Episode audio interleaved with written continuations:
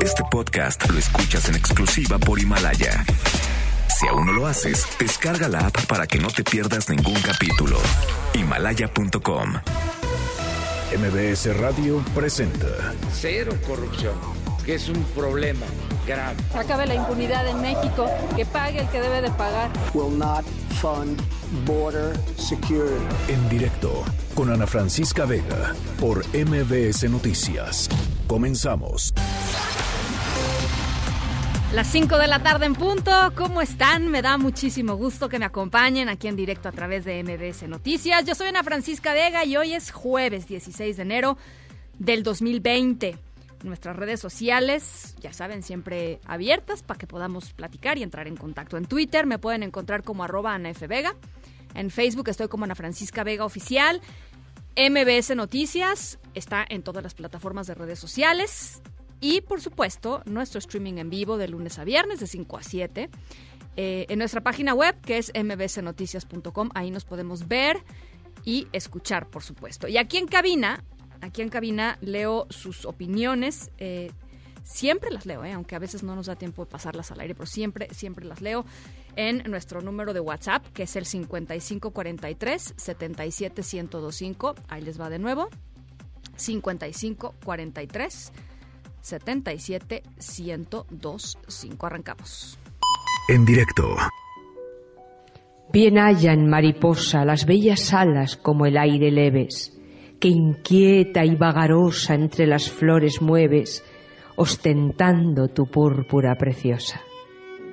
De blanda primavera bien halla la callada y fiel vecina, la dulce compañera del alba cristalina, perdida entre la flor de la pradera ligera y afanosa, el prado mide tu inseguro vuelo, ya huyendo temblorosa, ya con ansioso anhelo en las flores vagando codiciosa. Bien halla el purpurino, el vaporoso polvo de tus alas. Bueno, eh, el a ver, eh, hoy la verdad es que vamos a arrancar con una, eh, eh, pues una noticia difícil. Eh, tiene que ver con em, eh, la desaparición de un activista, de un defensor de la tierra y de un defensor de la tierra pues cercano a, eh, a un fenómeno migratorio que llega todos los años aquí a México y que la verdad nos llena de orgullo, que es el asunto de la mariposa monarca. Es la migración maravillosa, mágica, eh, que, de verdad casi milagrosa de la mariposa monarca desde tierras canadienses hasta suelo mexicano y se dio a conocer que hace unos días desapareció eh, pues el activista defensor de la tierra eh, administrador del santuario El Rosario allá en Michoacán eh, Homero Gómez González. El santuario El Rosario es pues uno de los santuarios pues más grandes más importantes del país para la mariposa monarca y ha estado amenazado durante muchos años por talamontes talamontes ilegales que evidentemente buscan las maderas este preciosas de los bosques michoacanos de oyamel de pino eh, y que han eh, pues amenazado al ecosistema eh, al que llega todos los años la mariposa monarca y que pues hombres como Homero Gómez González dedica su vida justamente a proteger estos santuarios y a tratar de que la mariposa siga llegando porque además para ellos, para los activistas, para los pobladores, para los campesinos de la región pues es una importante fuente una importante fuente de ingresos y de actividad económica. Entonces, bueno, pues eh, de eso va el tema de hoy y para platicar un poco sobre pues el trabajo de los defensores de la tierra y la maravilla de la mariposa monarca, eh, está con nosotros en la línea, yo le agradezco mucho, ustedes ya lo conocen muy bien. Jorge Ricards, director general de WWF México. Jorge, eh, te agradezco mucho estos minutitos. ¿Cómo estás? Al contrario, Ana Francisca, muy bien, muy bien, muchos saludos. Igualmente. Oye, Jorge, pues eh, hoy con esta noticia difícil, la verdad, de, de la desaparición de Homero Gómez, la Fiscalía General del de, Estado de Michoacán, pues está en su búsqueda. Eh, esperamos todos, por supuesto, que aparezca, eh, que aparezca con bien, pero pues te, te dice mucho también pues, el acoso que, que, sufren muchos de los activistas y de los defensores de la tierra hoy para proteger pues riquezas como la de la monarca, ¿no?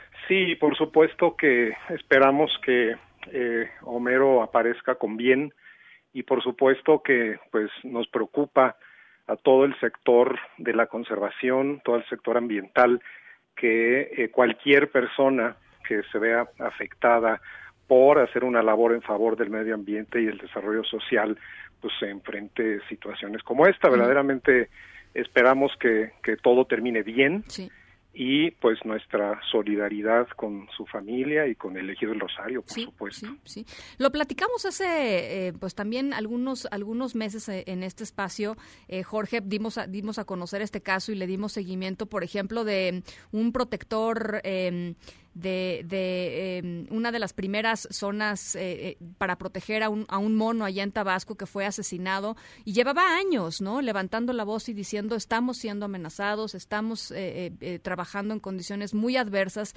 para, para proteger la región, para proteger el ecosistema y, y finalmente terminó terminó siendo asesinado. yo yo tengo entendido que ustedes también han trabajado mucho el tema de de las agresiones en contra de defensores de la tierra en nuestro país y en América Latina, ¿no?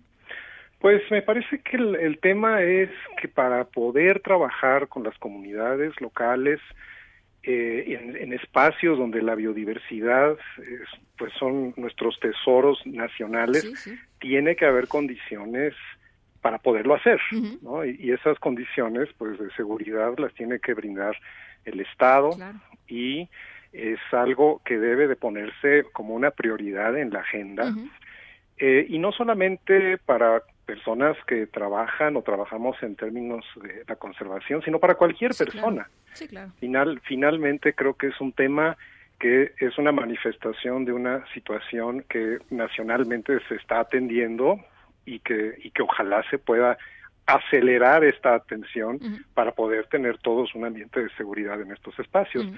Finalmente, es, es, es un elemento esencial poder contar con seguridad para poder tener un desarrollo eh, sostenible, ¿no? y, es, y es un tema también, pues, de derechos, de derechos humanos. Claro. Bueno, pues ahora sí vamos a pasar al tema de la monarca. ¿Qué te parece, Jorge? Porque, a ver, yo, yo voy a hacer una confesión aquí. Em, eh, esta, en este periodo vacacional tuve la oportunidad de ir justamente a este santuario, al Rosario, allá en, allá en Michoacán. Eh, fuera de que la subida está un poco ruda, este, porque sí, es una subida difícil, ¿no? Em, me pareció, bueno, había ya eh, en, anteriores ocasiones de niña, pero, mm, pero bueno, por supuesto, mucho más organizado, mucho más, em, pues sí, ¿no? E, e, explotado económicamente, y lo digo en el buen sentido de la palabra, ¿no? Por parte de la, de la comunidad ahí. Eh, pero la maravilla de la, de la monarca, ¿no? Este viaje de 4.500 kilómetros desde Canadá, cruzando Estados Unidos y llegando hasta México eh, año tras año, eh, sorteando además, pues, deforestación, sorteando problemas como... Em, el uso excesivo de pesticidas que han terminado por, darle en la torre también, sobre todo en, en, cuando pasan ¿no? por Estados Unidos. Pero ¿por qué no nos platicas un poquito tú este, este maravilloso viaje? Por supuesto, bueno, es, estamos contentos porque yo también estuve, he hecho dos visitas relativamente recientes a la zona y estamos viendo colonias de buen tamaño. Y también estuvimos monitoreando su entrada, bueno, su migración desde que entró al país, en la frontera, allá por eh, Tamaulipas, por Monterrey, por eh, San Luis Potosí, Querétaro, Guanajuato. Eh, y, em, estamos viendo una gran cantidad. Realmente fue muy emocionante ver mariposas que estaban volando en Chipinque, ahí en Monterrey, que son las mismas que nos van a llegar, bueno, ya nos llegaron acá, ¿no? Y luego estuvimos viendo cómo fueron dándose las concentraciones de mariposas en, diferentes puntos.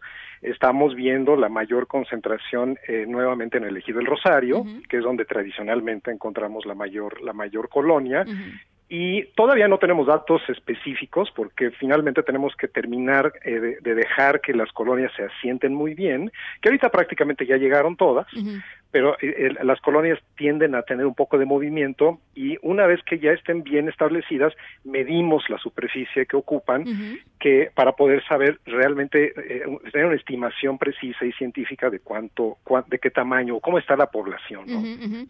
El, el año pasado fue, fue muy buen año, tuvimos eh, más de seis hectáreas Ah, de cobertura, cuando anteriormente habíamos tenido cuatro, y anteriormente, ¿te acuerdas? Fue un año terrible que tuvimos la, pe- la peor baja histórica de la población, que fue punto seis hectáreas. ¿A qué, a qué, híjole, eso está terrible. ¿A qué, a qué le atribuyen este, pues este, estos buenos años? ¿A buenas políticas? Este, a, a, a que, no sé, ¿a qué, a qué se lo Sí. atribuye? Pues yo creo que sí es una combinación de varias cosas. Ahora, siempre tenemos que, como, como, como biólogos, ¿no? Tenemos que recordar que las poblaciones fluctúan. Entonces, Todas las po- poblaciones naturalmente tienen fluctuación. Entonces, para saber si una población se está recuperando, tienen que pasar varios, varios ciclos, varios años. es, es, por lo tanto, prematuro poder asegurar causas específicas por las cuales estamos viendo un aumento. Ya. Pero sí, definitivamente, creo que tiene mucho que ver que hay políticas de conservación desde hace varios años atrás y que se van sumando los, los efectos, ¿no? Eh, uno tiene mucho que ver con el establecimiento de jardines de polinizadores a lo largo de la ruta migratoria, que es algo que se ¿Cómo viene haciendo esos? ya desde hace tiempo. ¿Qué es, qué es eso? Pues es, es establecer como estaciones eh, De recarga, eh, ¿no? ¿O De recarga, de, de, de néctar, porque Sí. la mariposa, cuando empieza su vuelo de regreso, eh, de, de venida para acá y de regreso al, al norte, necesita energía a través del néctar de las flores. Entonces, crear estos jardines de, de, eh, eh, flores nectaríferas o, o para polinizadores es muy importante y es algo que se viene haciendo en Estados Unidos, que en México el año pasado hicimos cerca de 50 jardines de polinizadores en toda la ruta. Eh, y, nada más para saber como de qué tamaño es un jardín de polinizador. Pues puede ser de cualquier tamaño, realmente, y eso es lo bonito, puede ser desde una, una terraza con unas cuantas macetas hasta cosas eh, de varios metros cuadrados, como lo hicimos con escuelas, como lo hemos hecho en parques públicos, recientemente en Saltillo lo hicimos.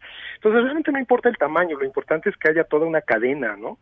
Eh, el otro elemento es eh, la- eh, el, el, eh, pues que ha habido pasos para que los mismos agricultores eh, disminuyan el uso de los de los eh, eh, sí de los herbicidas, a base de glifosato, ¿no?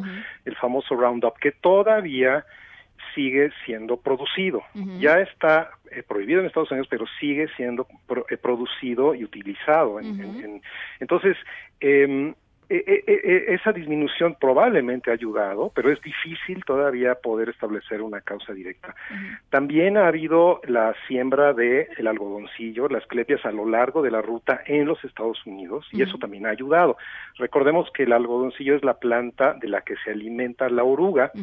Donde la mariposa pone sus huevecillos. Y esa es la planta que se muere con el uso de los glifosatos y que ha sido probablemente la principal causa de la caída de la población por el uso excesivo de estos herbicidas en toda la zona eh, oeste central de Estados Unidos, que es este gran corredor agrícola, que es precisamente por donde pasa la mariposa.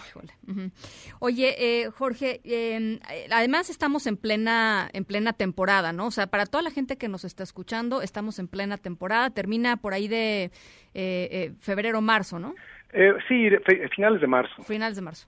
Sí. Eh, ahora es un muy buen momento para ir. A mí me dijeron que, Sí. que, que es mucho mejor entrando a febrero, ¿no? Que es cuando quizá, como tú dices, las poblaciones ya se terminan de asentar.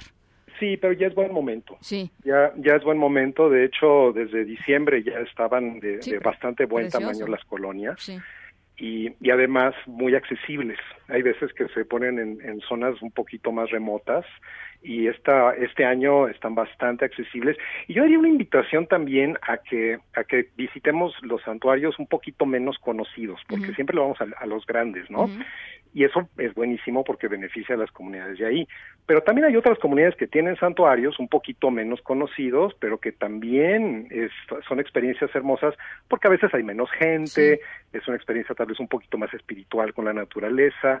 Entonces, vale la pena meterse a, a- a la- a las páginas ¿no? Del, del Estado, de, de- de ver cómo están los santuarios de la Comisión de Áreas Naturales Protegidas, ver qué santuarios hay y, y pues irse a lo grande, pero también irse a esos a esos rinconcitos donde están los santuarios más pequeños, Claro. siempre, eso sí, respetando las reglas que las comunidades establecen, porque finalmente lo último que queremos también es nosotros perturbar a las mariposas que vienen a descansar. No, no, no, por supuesto que no. Oye, una, una pregunta, eh, no sé si, si, si- si califica como técnica, pero de, de cu- ¿cuántas generaciones nacen de aquí a Canadá o de Canadá a México, por ejemplo? Sí, pues la que viene de Canadá se llama la generación Matusalén, eh, refiriéndose a este personaje bíblico que vivió noventa y tantos años. Eh, no, no, más. Eh, y que es una excepción muy interesante en lo que es la, el ciclo biológico de la mariposa, porque una mariposa normalmente vive, pues si acaso un mes, pero tres semanas, pues ya, ya es mucho.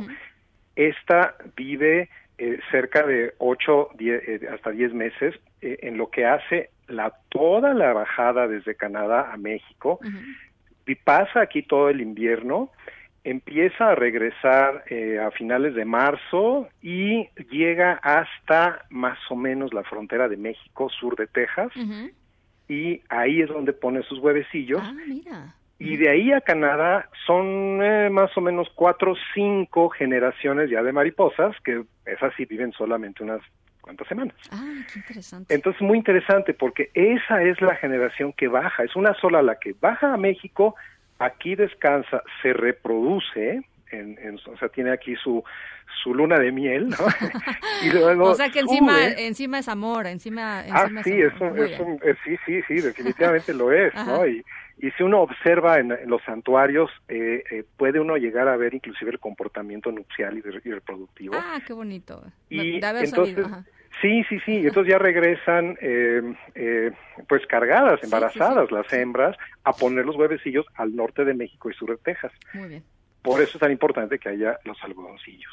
Muy bien, pues este, muy interesante, muy interesante, Jorge. Eh, yo te agradezco mucho, como siempre, este, estos generosos minutos y pues vamos a estar pendientes de lo que suceda con, con Homero Gómez González, el activista, pues ahí del Santuario El Rosario. Pero por lo pronto, gracias y gracias por recordarnos y entusiasmarnos en torno a la, monarca. Es uno de los milagros que suceden en, en, en nuestro país, ¿no?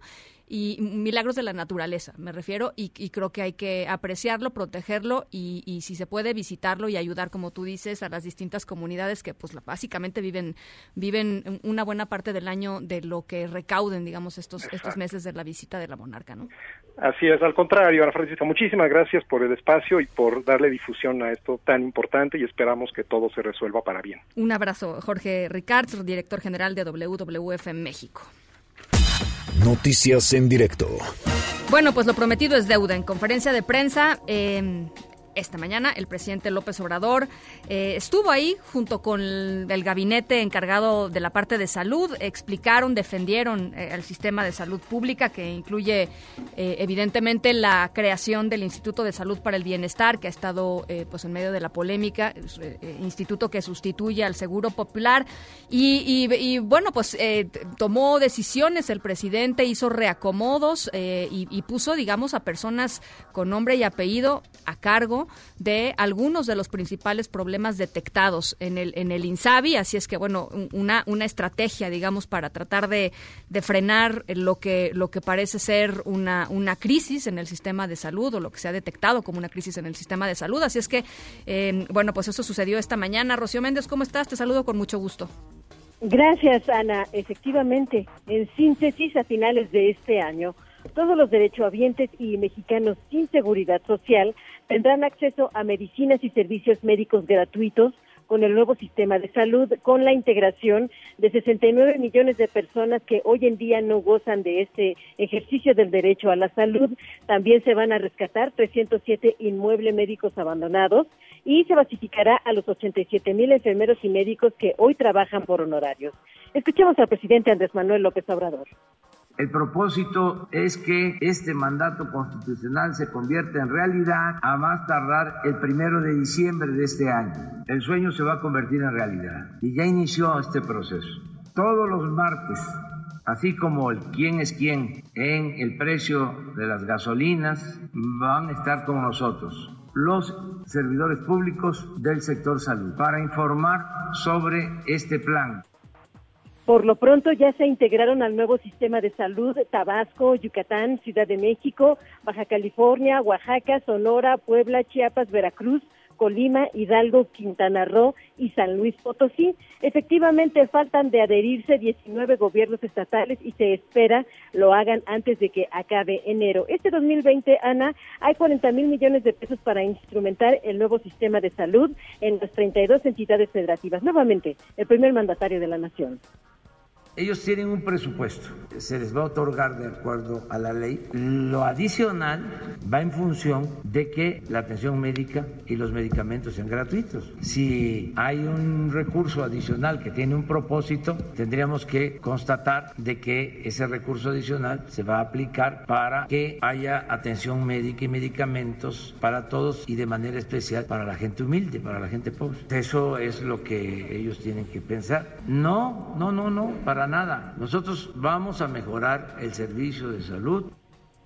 Solo un par de apuntes sobre el tema, Ana. En principio, los institutos nacionales de salud tendrán que tener cero cuotas para aquellos que requieran de su solicitud. También destacaron que la falta de medicamentos, por ejemplo, para VIH o cáncer, es un asunto que se debe a la resistencia de los laboratorios privados que no quieren perder el monopolio en la venta de medicinas. Y esto es muy interesante. El Instituto Mexicano del Seguro Social anunció que las 822 unidades de atención ya brindarán un servicio continuo, incluidas especialidades las 24 horas del día e incluso los fines de semana. Para ello se van a cubrir 8.700 vacantes que garantizarán el servicio médico tiempo completo en el IMSS. Parte de lo mucho que se dijo esta mañana aquí en Palacio Nacional, Ana. Muchas gracias, Rocío.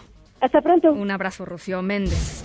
Después de tres años de renegociación, casi tres años, el Pleno del Senado de Estados Unidos aprobó el TEMEC, el Tratado Comercial con México y Canadá. Se envió ya al presidente Donald Trump para su promulgación, aunque aún está pendiente el aval de Canadá. Eh, así celebró el presidente López Obrador la aprobación en el Senado de Estados Unidos del TEMEC. la aprobación de Canadá se va a dar en los próximos meses, en el primer trimestre de este año. Es una buena noticia porque este tratado va a significar más confianza en México para la llegada de inversiones, para que se instalen empresas, que haya trabajo eh, con buenos salarios, que haya bienestar para nuestro país y para su pueblo.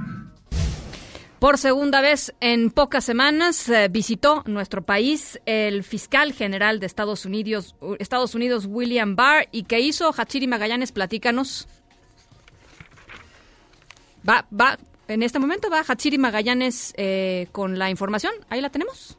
Así es, aquí estamos, Ana Francisca. ¿Cómo estás, Hachiri? Pues eh, déjame comentarte que en el marco de su visita por nuestro país, el fiscal general de Estados Unidos, William Barr analizó con funcionarios del gobierno mexicano varios puntos de la agenda bilateral en materia de seguridad y acordó también un programa común para reducir el tráfico de armas, drogas y recursos financieros de las redes de delincuencia transnacional.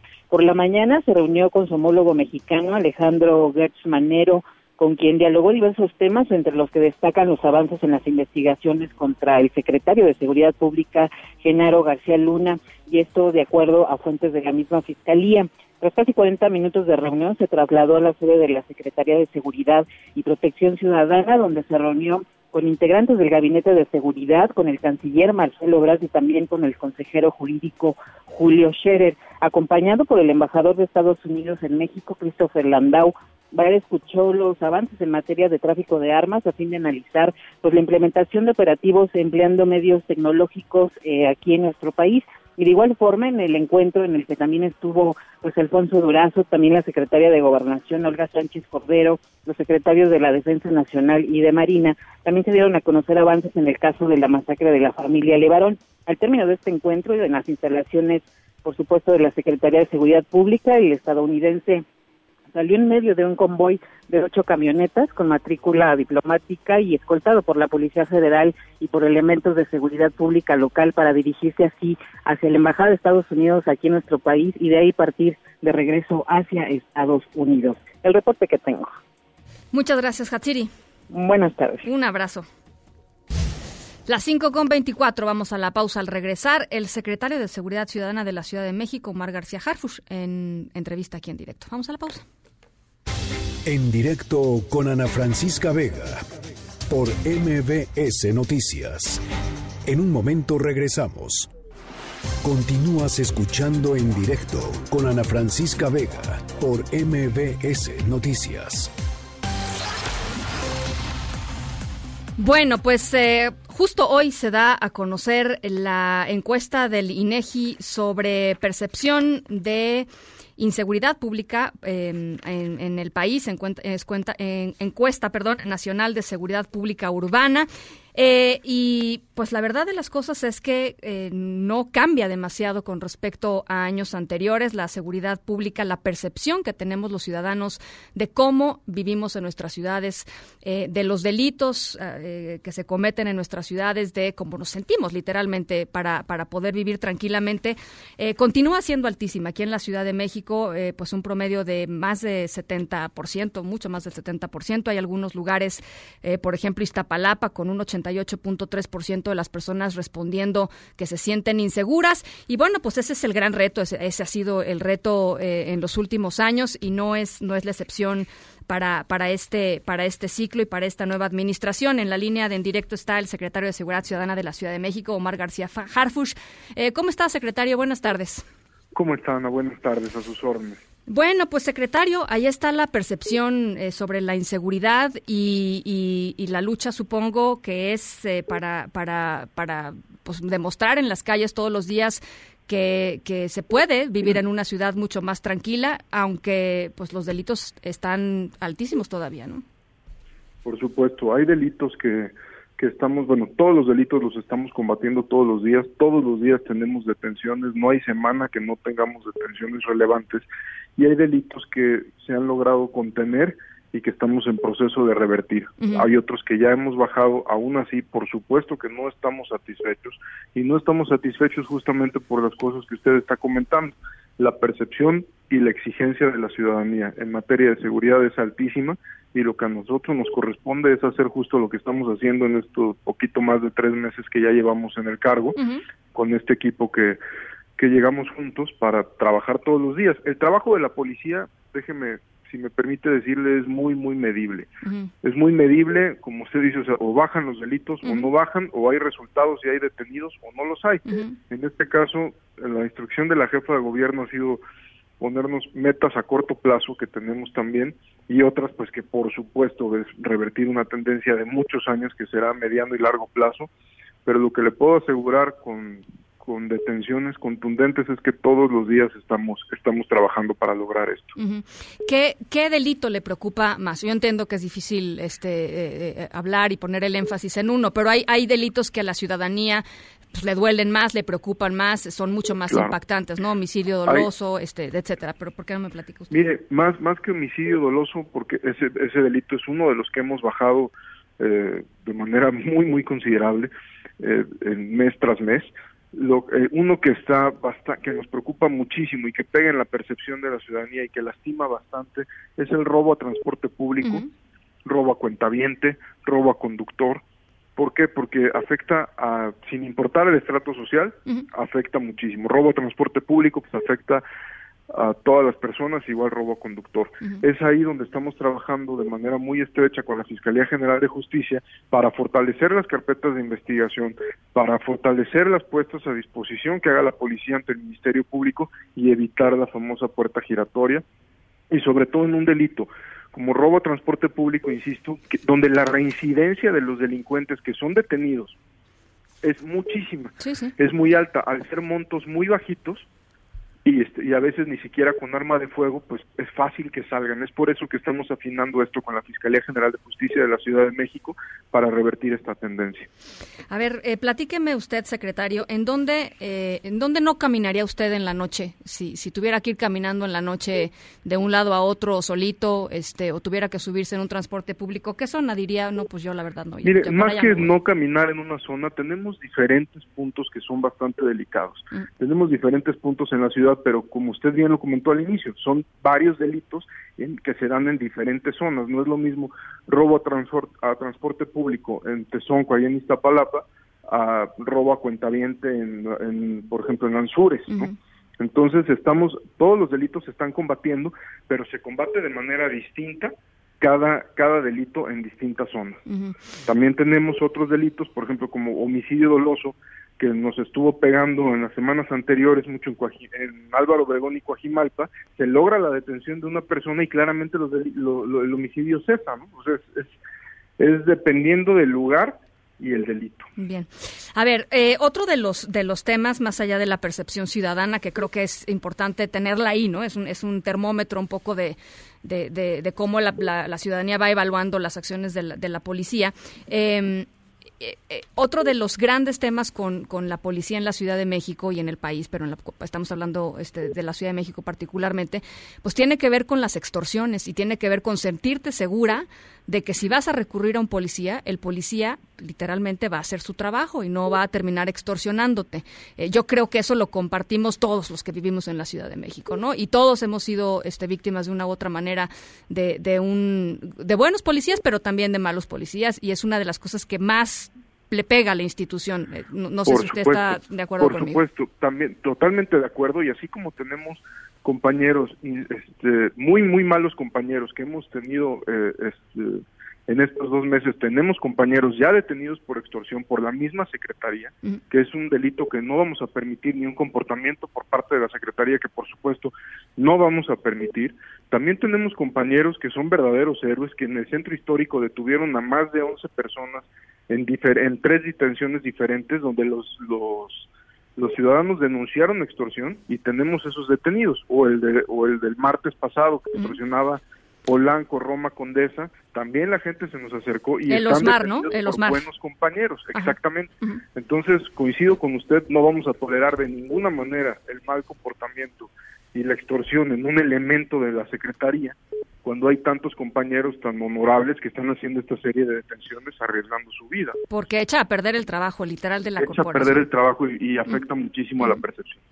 Ahora, el otro tema que yo veo, que, que difícilmente se habla en medios, pero que creo que está ahí, creo que es muy importante, es el tema de cómo están trabajando los policías en términos de las prestaciones que tienen, de los sueldos que tienen, de si tienen que comprar sus propios zapatos, ¿no? O sea, hemos visto este, eh, por ahí eh, reportes y notas periodísticas de, em, pues de, de, una precariedad laboral que no abona en, en, ninguna, en ningún sentido a que, a que sea el trabajo de un policía un trabajo profesional digno y al que aspire la gente, los niños, ¿no? Que quizá nos están oyendo ahorita este, mientras van este, con sus padres o con sus madres en el transporte, en, el coche, a que quieran ser policías de grandes. Este, y creo que ese es también un tema importante.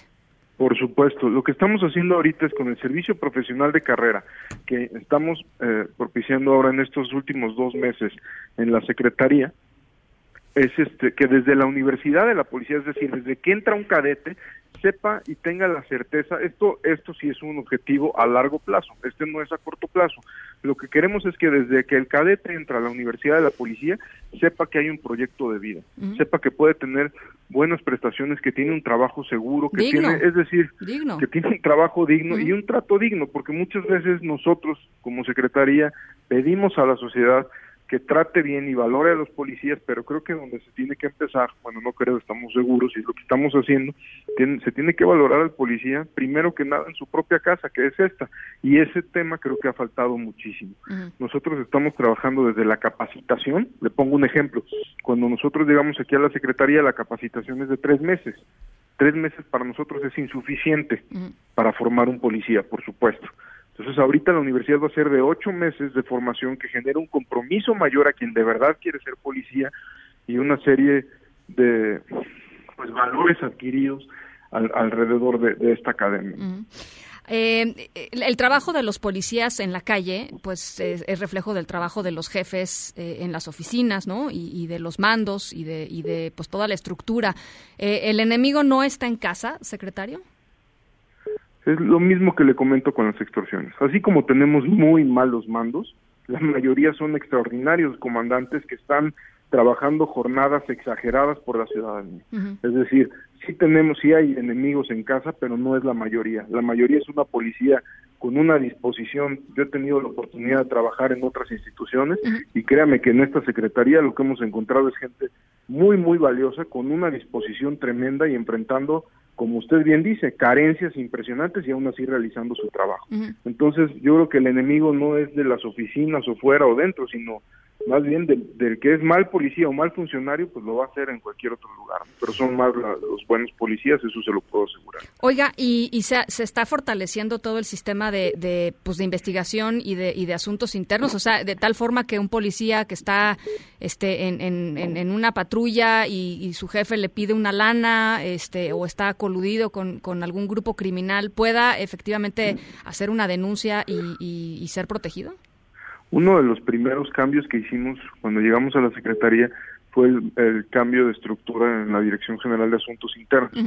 Normalmente en asuntos internos, cuando hay una denuncia de un policía, todo queda en una sanción interna. ¿Eso qué refleja? Pues que no pase nada, que quede impune un acto porque es una sanción interna, es decir, no hay una consecuencia que se le tema o que sea mayor. Lo que estamos trabajando ahorita en asuntos internos es que el titular de asuntos internos es digamos, trabaja de manera muy estrecha con la Fiscalía General de Justicia. Entonces, cuando un servidor público, en este caso un, policía, comete o se presume que comete un ilícito, él inmediatamente inicia una carpeta de investigación con la Fiscalía General de Justicia. Y ahí, cuando ya las el, asunto está en la Procuraduría, perdón, ahora Fiscalía, pues ya hay una sanción mayor, ¿no? Es una sanción penal, digamos. Bueno, eh, eh, em, pasando al tema de los grupos criminales que operan en la Ciudad de México, eh, parte de la, de, la de la estrategia en estos en estos tres meses que usted ha estado al frente de la secretaría tiene que ver un poco con, la, con los cabecillas, ¿no? De, la Unión Tepito y de la Antiunión Tepito. Pero eso de alguna manera también, usted lo ha dicho, ha fragmentado la delincuencia y eso quizá pues hace más compleja en, en ciertas ocasiones o en ciertas incluso regiones de la ciudad pues mucho más compleja la, la lucha, ¿no? Mire, yo creo que a veces nos surgen más células, pero son más fáciles detectarlas y mucho más fáciles de neutralizar. Es decir, si usted recuerda, el, combate frontal a la Unión Tepito inició hace ya casi noviembre, poquito antes de noviembre del 2018, hace ya dos años. Dos años. Y este y está, si usted ve cómo se encontraba ese grupo delincuencial hace dos años a cómo está ahorita, no tiene absolutamente nada que ver, ¿no? Lo que sí tenemos son varias celulitas que es más fácil su detención, perdón, su identificación y su posterior detención. ¿Por qué nos tardamos a veces? Porque ahorita, de tres meses para acá, lo que estamos haciendo con la Fiscalía General de Justicia es justamente lo que hicimos con este sujeto que detuvimos en Querétaro. Es, ya había sido previamente detenido, por, por las administraciones pasadas dos veces, pero salía muy rápido, no había una carpeta de investigación lo suficientemente fortalecida. Primero, aquí lo que hicimos, le estoy poniendo un ejemplo concreto de este sujeto. Trabajamos con la Unidad de Inteligencia Financiera del Gobierno Federal, trabajamos con, en, en coordinación con la Secretaría de Marina, trabajamos la carpeta de investigación de manera muy estrecha con los investigadores de aquí de la Secretaría de Seguridad Ciudadana que están a partir del 26 de diciembre ya con la nueva facultad que tenemos para investigar, que eso es muy nuevo, no tiene ni un mes. Y este y así, se, se integró de manera en conjunto la carpeta de investigación y una vez que ya estaba fortalecida, esta persona, la fiscalía logró tener tres órdenes de aprehensión en su contra ya. Tiene una orden de reaprehensión y dos órdenes de aprehensión. Es ahí cuando se decide operar y ahí pues se evita la puerta giratoria, ¿no? Es una es una detención sólida, digamos. Bueno, porque la, la, pues la experiencia de, de, aquella, pues de aquella, eh, de, aquel operativo en, Tepito, en donde se detuvieron a 30 personas y salieron, pues, no, este, fue, fue durísimo, ¿no? Claro, fue muy duro y así como, mire, aquí lo que, lo que estamos haciendo es, vamos a, en materia de seguridad se tienen muchas adversidades, muchísimas. Lo, en, un ejemplo, perdón, un ejemplo es este, es eso que pasó en Tepito. Nuestro objetivo qué era? ¿Por qué para nosotros ese operativo este, no, no, o sea, si bien quisiéramos corregir algunas cosas y hemos corregido algunas cosas, estamos contentos del objetivo que se logró, que era la desarticulación de uno de los centros de operaciones que había operado durante años en completa impunidad, durante años en, en Peralvillo 33.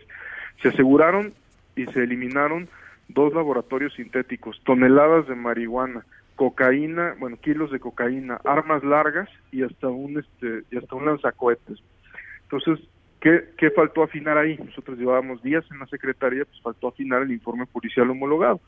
Pero aún así, pues el golpe se dio y ese centro de distribución hoy está completamente desarticulado. Bueno, eh, secretario, finalmente yo creo que la gente que nos está escuchando eh, dice que interesante plática, pero ¿para cuándo voy a sentir yo que esto está mejorando? ¿Para cuándo voy a salir sin miedo? Es un trabajo de todos los días. A mí me encantaría dar una fecha, un plazo, pero a lo que nosotros nos podemos comprometer como equipo de la Secretaría de Seguridad Ciudadana es que es un trabajo todos los días y que queremos que cada día sea un poco mejor. ¿Cómo? Con, con hechos contundentes, detenciones, y, prevención de, los delitos. Ahora, su estrategia, la estrategia que nos decía, eh, acordó con la jefa de gobierno, eh, Claudia Sheinbaum, de, de, estrategias de corto plazo, ¿no? Con eh, golpes certeros, etcétera, pues de alguna manera tiene que tener algún, algún alguna temporalidad, ¿no? La tiene todas las semanas. nosotros nos evalúa la jefa de gobierno todos los días, de lunes a domingo en gabinete. Entonces hay, hay acciones a corto plazo que son este, como el, la, el reforzamiento de, ciertos sectores con, con índices altos, ah, desde el entrenamiento, la capacitación y, insisto, y lo que hace la Subsecretaría de Inteligencia es estar identificando células generadoras de violencia y detenerlos y desarticularlos. Muy bien. Bueno, pues secretario, yo le agradezco mucho estos minutos, esta apertura y por supuesto estamos en comunicación. Le agradezco mucho. Muchísimas gracias, Omar García Harfush, secretario de Seguridad Ciudadana de la Ciudad de México, por su percepción de lo que está sucediendo. La otra percepción, que es la percepción ciudadana, es complicada y les va en, en eh, la encuesta que dio a conocer el INEGI. En la Gustavo Amadero, la percepción social sobre la inseguridad pública subió del 79.7 al 86.2% de las personas sintiéndose inseguras. En Iztacalco también subió eh, del 79% al 80%. En Venustiano Carranza bajó del 71% al 62%. En la región sur eh, eh, se mantuvo estable, aunque hay algunos lugares en donde subió, como por ejemplo la Magdalena Contreras y Tlalpan. En la región oriente también subió, eh, algunos lugares eh, pues llegan a 88.3, Iztapalapa es el más alto de toda la Ciudad de México, eh, Xochimilco con un 83% de las personas sintiéndose inseguro, Milpalta bajó un poquito al 63.6, la región poniente, la Álvaro Obregón está en 81.8% de las personas que se sienten inseguras al salir de su casa. Azcapotzalco eh, es la más, ah, la, que dio el brinco, digamos, más alto, del 71% que estaba en septiembre del 2019 a 81.9 en diciembre del 2019. Esto es pues un brinco de casi 10%. En fin, pues ahí están algunas de las cifras. Esos son los retos, los conocemos todos, todos los días. Y bueno, pues esa es ah, la percepción de la autoridad y la percepción social que muchas veces chocan, ¿no? Las 5 con 43 a otras cosas. En directo.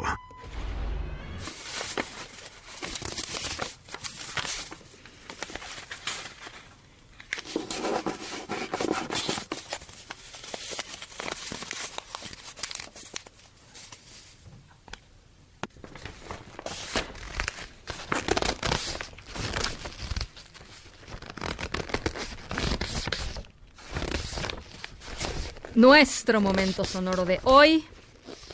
Em, tiene que ver con un papelito. Hay, hay de todo tipo de papeles en la vida, ¿no? Papeles que tienen que ver con la identidad de una persona, el acta de nacimiento, el título profesional, si está casado, pues el acta de, matrimonio. Em, un cheque, un cheque, ¿no? También es importante. Em, nuestra historia sonora de hoy tiene que ver con pues con un cheque, unos cheques, para ser precisos, que desencadenaron nuestra historia cuando llegaron a manos de una persona que no era la persona que era destinataria original de esos cheques. Más al ratito les platico dónde fue, qué pasó, quién los cobró y con qué motivo. Vamos a la pausa.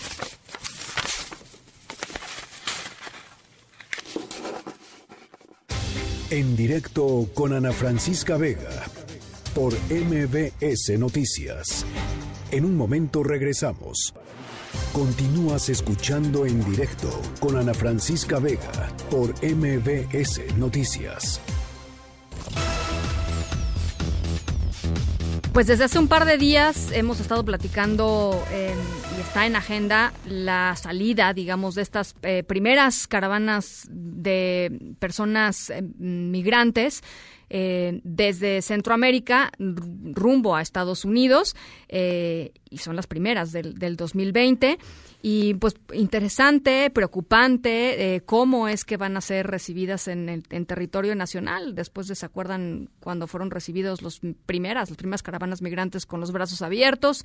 Y después, pues vinieron las amenazas arancelarias del presidente Trump y después vino, eh, pues, la rectificación del gobierno mexicano en torno a la política migratoria, la Guardia Nacional que se empezó a dedicar a, a detener migrantes. Son 24 mil miembros de la Guardia Nacional que están haciendo labores que no tienen que ver con seguridad pública, sino que tienen que ver con eh, control eh, migratorio en el país. Y, bueno, pues ahí viene otra otra caravana. Hacemos contacto hasta Guatemala con la corresponsal de MBC allá, Lucía Dubón. ¿Cómo estás, Lucía? Te saludo con mucho gusto.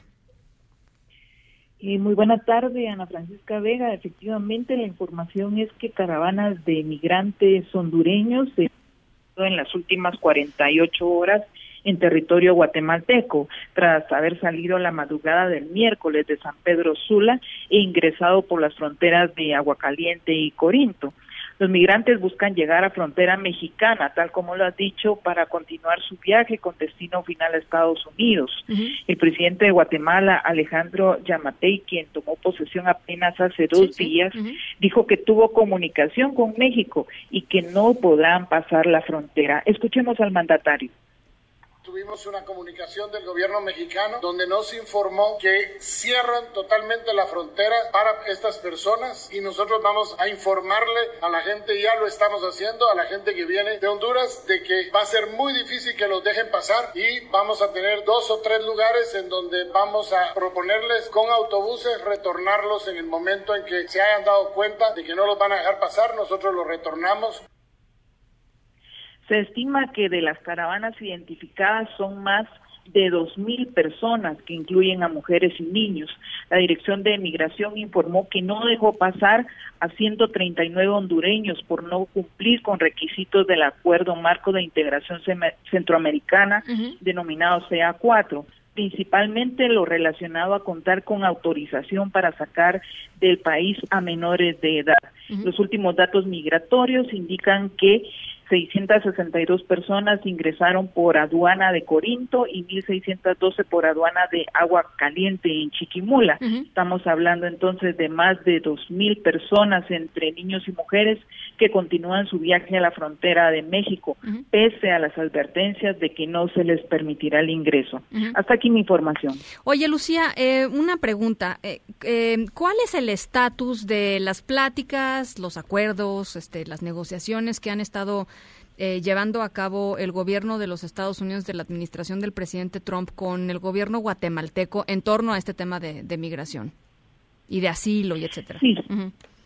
sí, sabemos que hay un acuerdo migratorio en donde se permite el territorio guatemalteco a residentes de El Salvador y Honduras para que puedan quedarse en Guatemala. En los últimos días se habló incluso de la posibilidad de los residentes mexicanos, los migrantes mexicanos.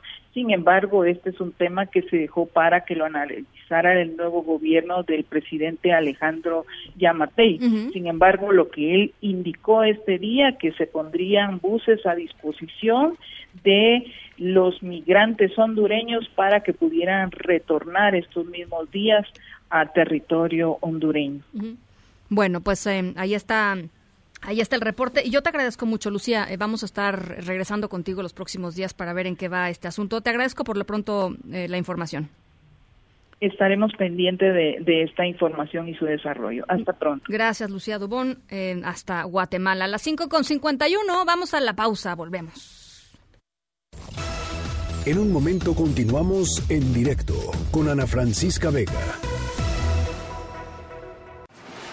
Continúas escuchando en directo con Ana Francisca Vega por MBS Noticias.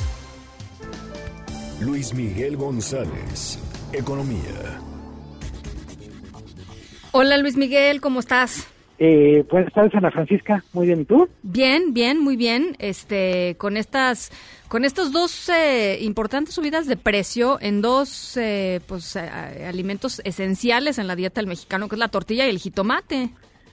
Eh, sí, creo que hay, valdría la pena empezar el comentario diciendo, se trata de productos cuyo precio está liberado, en el sentido no hay un precio oficial, en teoría es un precio que se determina por mercado, etcétera. ¿Qué es lo que, en particular en el caso de la tortilla, qué es lo que mete ruido? La tortilla tiene dos insumos principales, el maíz propiamente y el gas. ¿Por qué el gas? Pues porque la tortilla, el maíz se convierte en tortilla por un proceso industrial en donde utiliza mucho gas. Ninguno de los dos subió, es decir, ni el maíz ni el gas subieron arrancando el año, cuando no subieron significativamente. ¿Por qué es importante esto? Porque podemos atribuir el alza del precio de la tortilla a un fenómeno de especulación. Se instaló un poco esta idea de es que hay escasez y por tanto, como, como, como no hay suficiente eh, materia prima disponible, maíz o tortilla, entonces el precio tiene que subir. Parecería que corresponde mucho más a un tema de especulación eh, cuando digo especulación, fundamentalmente hay gente que está abusando de su posición en el mercado para subir el precio.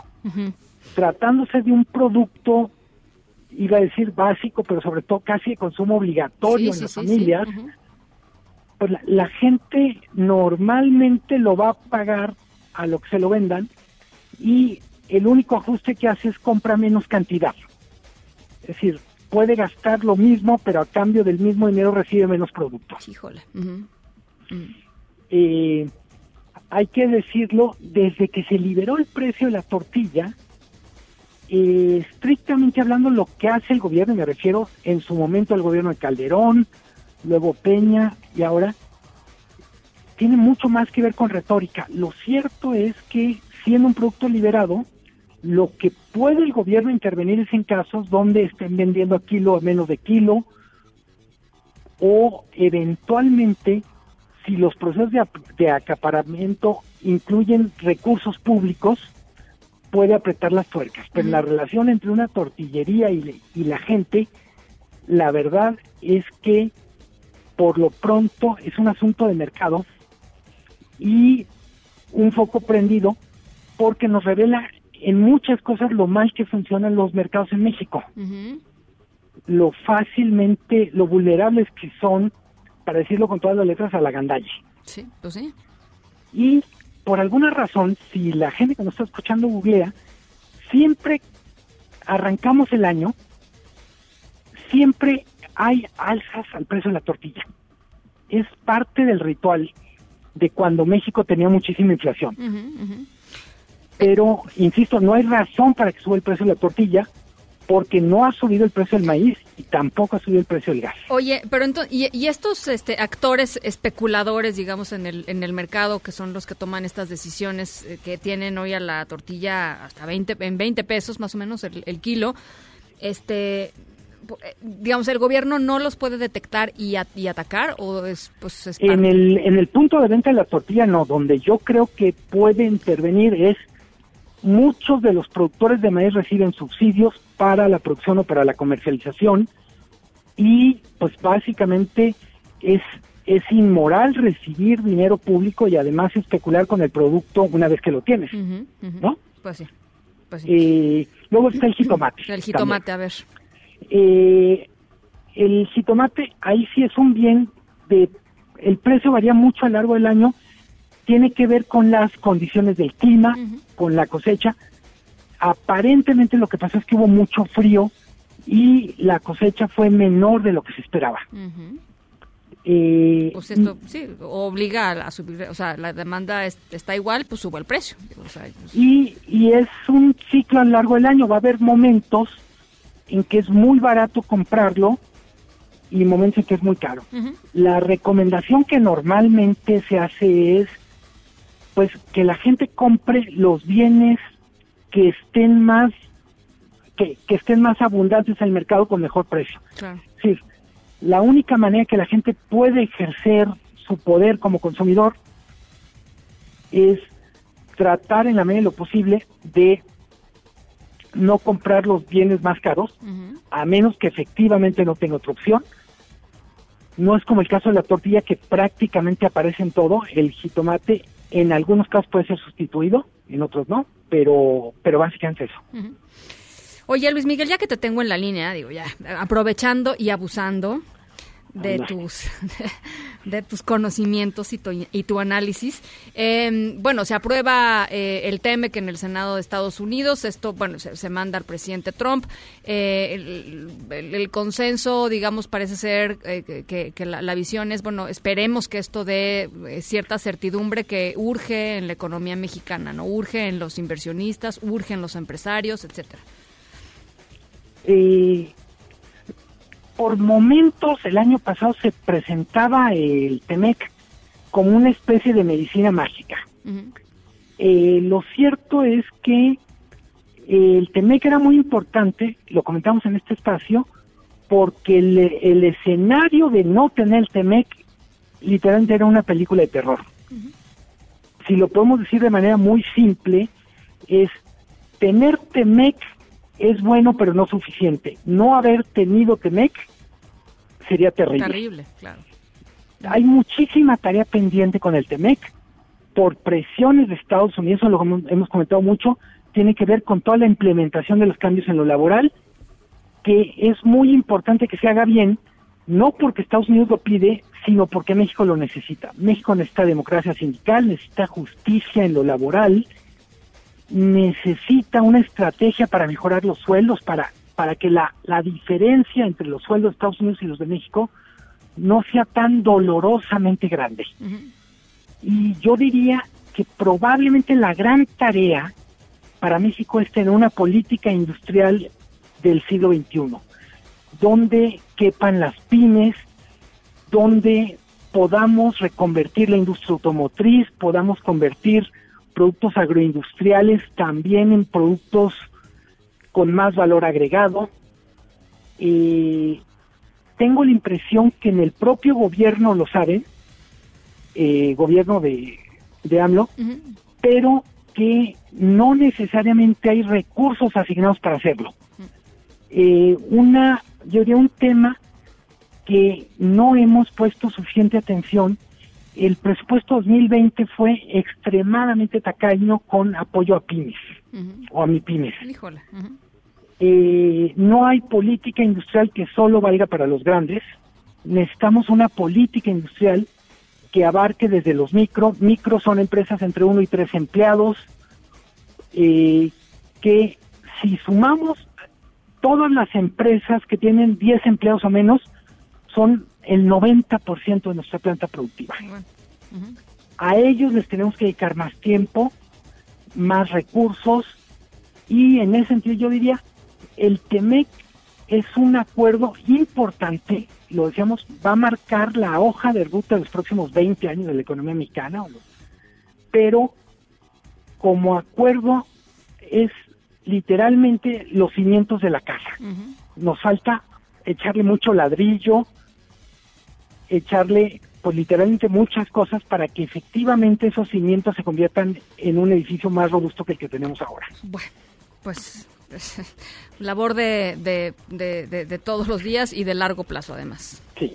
Muchísimas gracias Luis Miguel. No, hombre, con muchísimo gusto. Eh, buen fin de semana. Te mando un abrazo, lindo fin de semana para ti. Gracias, un abrazo. Son las seis de la tarde con cuatro minutos. En directo.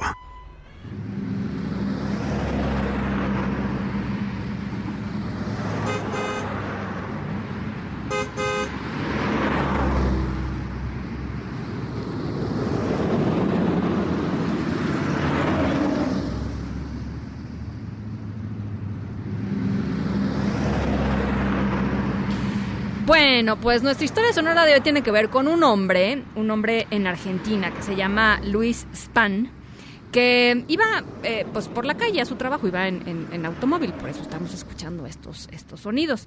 Eh, iba eh, en, su, en su coche y, de pronto vio un manojo de papeles, así lo describió él, ¿no? vi un manojo de papeles. Bueno, le llamó la atención el manojo de papeles, se bajó del coche, tomó el manojo de papeles y em, no revisó bien qué era, llegó a su casa, porque pues no, no se podía parar ahí a media calle a revisar qué es lo que era, llegó a su casa y, oh sorpresa, oh sorpresa, porque en su casa, eh, en su casa vio que estos papeles pues no eran eh, más que cheques, eran cheques de algo así como 700 mil pesos, ¿no? El equivalente a 700 mil pesos mexicanos. ¿Qué fue lo que hizo este individuo Luis Span con, con estos cheques eh, pues casi millonarios, dos millones de pesos argentinos. En un ratito les platico. Vamos a la pausa a las seis con cinco.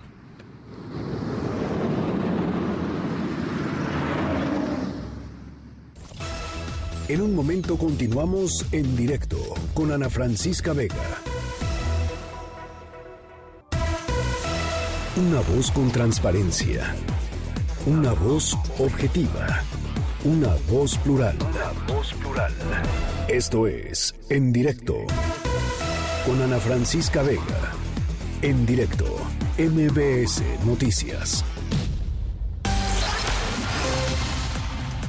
Las 6 de la tarde con 10 minutos. Gracias por seguir con nosotros aquí en directo a través de MBS Noticias. Yo soy Ana Francisca Vega y hoy es jueves 16 de enero del 2020. Gracias a todos los que nos escuchan a través de Q91.1 en Torreón, Coahuila, y a través de Sonido Estrella 89.9 en Zacatecas. Gracias también a todos los que nos siguen, nos ven y nos escuchan en nuestra página web, que es mbcnoticias.com.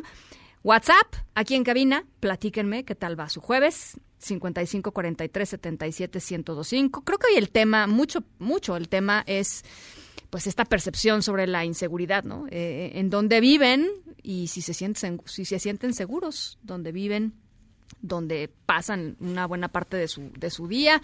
Eh, platíquenme, ¿no? Eh, WhatsApp 5543 77 1025. Tenemos un montón de información todavía, así es que nos vamos al resumen. Noticias en directo. Bueno, y justamente sobre este tema, sobre el tema de la inseguridad en la Ciudad de México, Omar García Harfush, el secretario de Seguridad Ciudadana, afirmó aquí en directo que pues va a la baja la incidencia en la capital, sobre todo en algunos delitos, pero otros también pues se mantienen, por supuesto, altos y preocupantes. En cuanto a la corrupción, al interior de la Secretaría reconoció que, pues sí, todavía hay mandos, mandos corruptos. Así como tenemos muy malos mandos, la mayoría son extraordinarios comandantes que están trabajando jornadas exageradas por la ciudadanía. Es decir, sí hay enemigos en casa, pero no es la mayoría. Créame que en esta secretaría lo que hemos encontrado es gente muy, muy valiosa, con una disposición tremenda y enfrentando, como usted bien dice, carencias impresionantes y aún así realizando su trabajo. Entonces, yo creo que el enemigo no es de las oficinas o fuera o dentro, sino más bien del, que es mal policía o mal funcionario, pues lo va a hacer en cualquier otro lugar. Concluyó la segunda reunión en menos de dos meses entre el fiscal de Estados Unidos, eh, William Barr, y el gabinete de seguridad aquí en México. Vino William Barr a, una, a una gira relámpago por nuestro país. Acordaron un programa para reducir el tráfico de armas, drogas y recursos financieros de redes de delincuencia transnacionales, que ya les iré platicando poquito a poquito de qué, de qué se trata.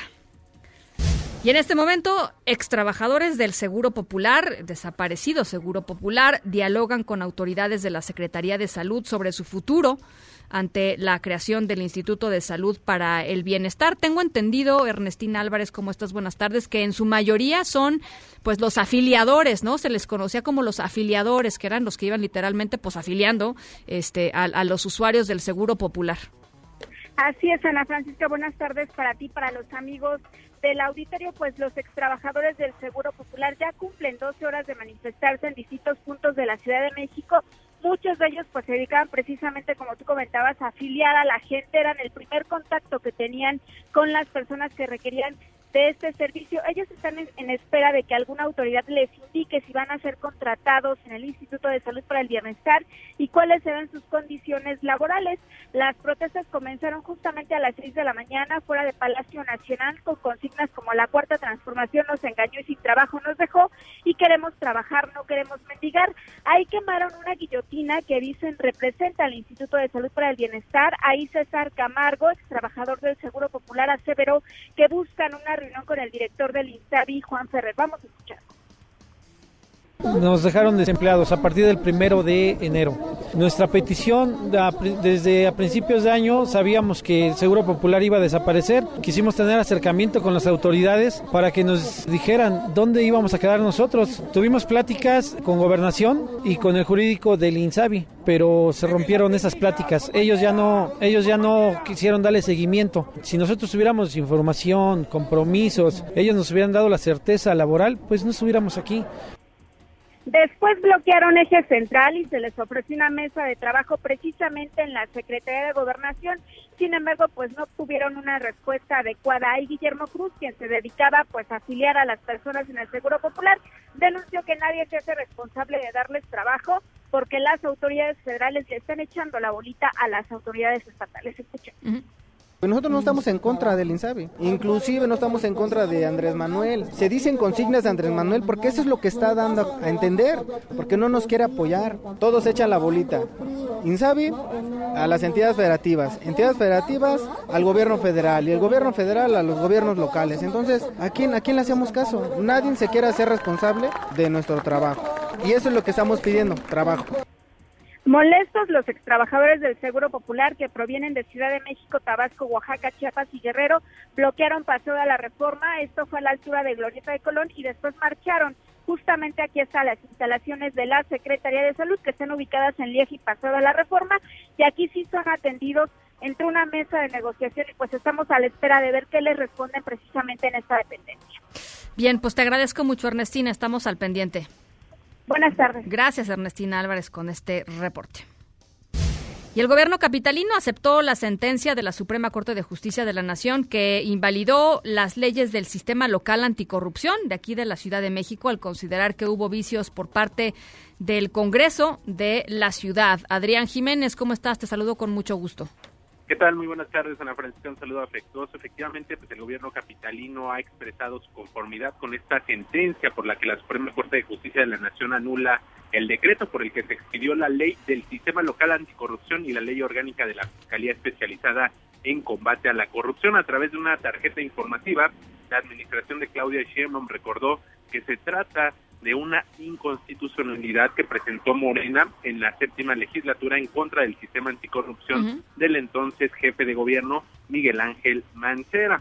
Al respecto, el diputado por Morena Carlos Castillo, el presidente de la Comisión de Transparencia y Combate a la Corrupción, recordó que fue en distintas ocasiones cuando se advirtió sobre los vicios y errores en los procedimientos legislativos en la materia llevados a cabo precisamente por la extinta Asamblea Legislativa en su séptima legislatura. En un comunicado el congresista señaló que desde la comisión que se que preside se ha trabajado para armonizar las leyes y modificar aquellos artículos en los que se detectaron visos de inconstitucionalidad. Refirió en el caso de la ley del sistema anticorrupción, el grupo parlamentario de Morena en la séptima legislatura interpuso la acción de inconstitucionalidad 121 diagonal 2017, esto ante la Suprema Corte, al observar faltas al proceso legislativo. No obstante, reconoció que el vicio en el procedimiento fue de origen por lo que prevaleció, tal como lo refirió la Corte hoy en la, en la resolución emitida, pese al trabajo legislativo del Congreso de la Ciudad en esta primera legislatura que hizo algunas reformas y adecuaciones a la ley. Carlos Castillo, en este sentido, anunció que en la siguiente sesión de la Comisión Permanente, la próxima semana, presentará la iniciativa de la ley para que en los primeros días del mes de febrero sea analizada y dictaminada por la Comisión de Transparencia y Combate a la Corrupción a fin de que sea presentada al Pleno para su discusión y aprobación en la primera quincena del mismo mes.